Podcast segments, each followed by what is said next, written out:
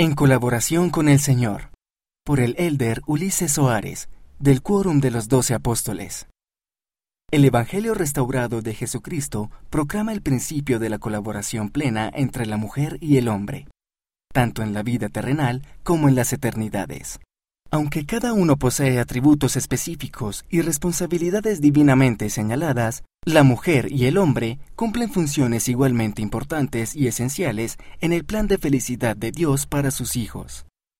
Según la doctrina del Evangelio, la diferencia entre la mujer y el hombre no invalida las promesas eternas que Dios tiene para sus hijos e hijas. La una no tiene más posibilidades que el otro de obtener la gloria celestial en las eternidades. El Salvador mismo nos invita a todos nosotros, los hijos de Dios, a que vengan a Él y participen de su bondad, y a nadie de los que a Él vienen desecha.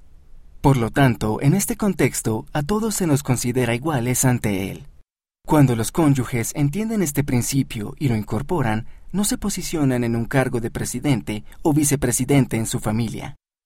En la relación conyugal no hay superioridad ni inferioridad, y ninguno camina por delante ni por detrás del otro.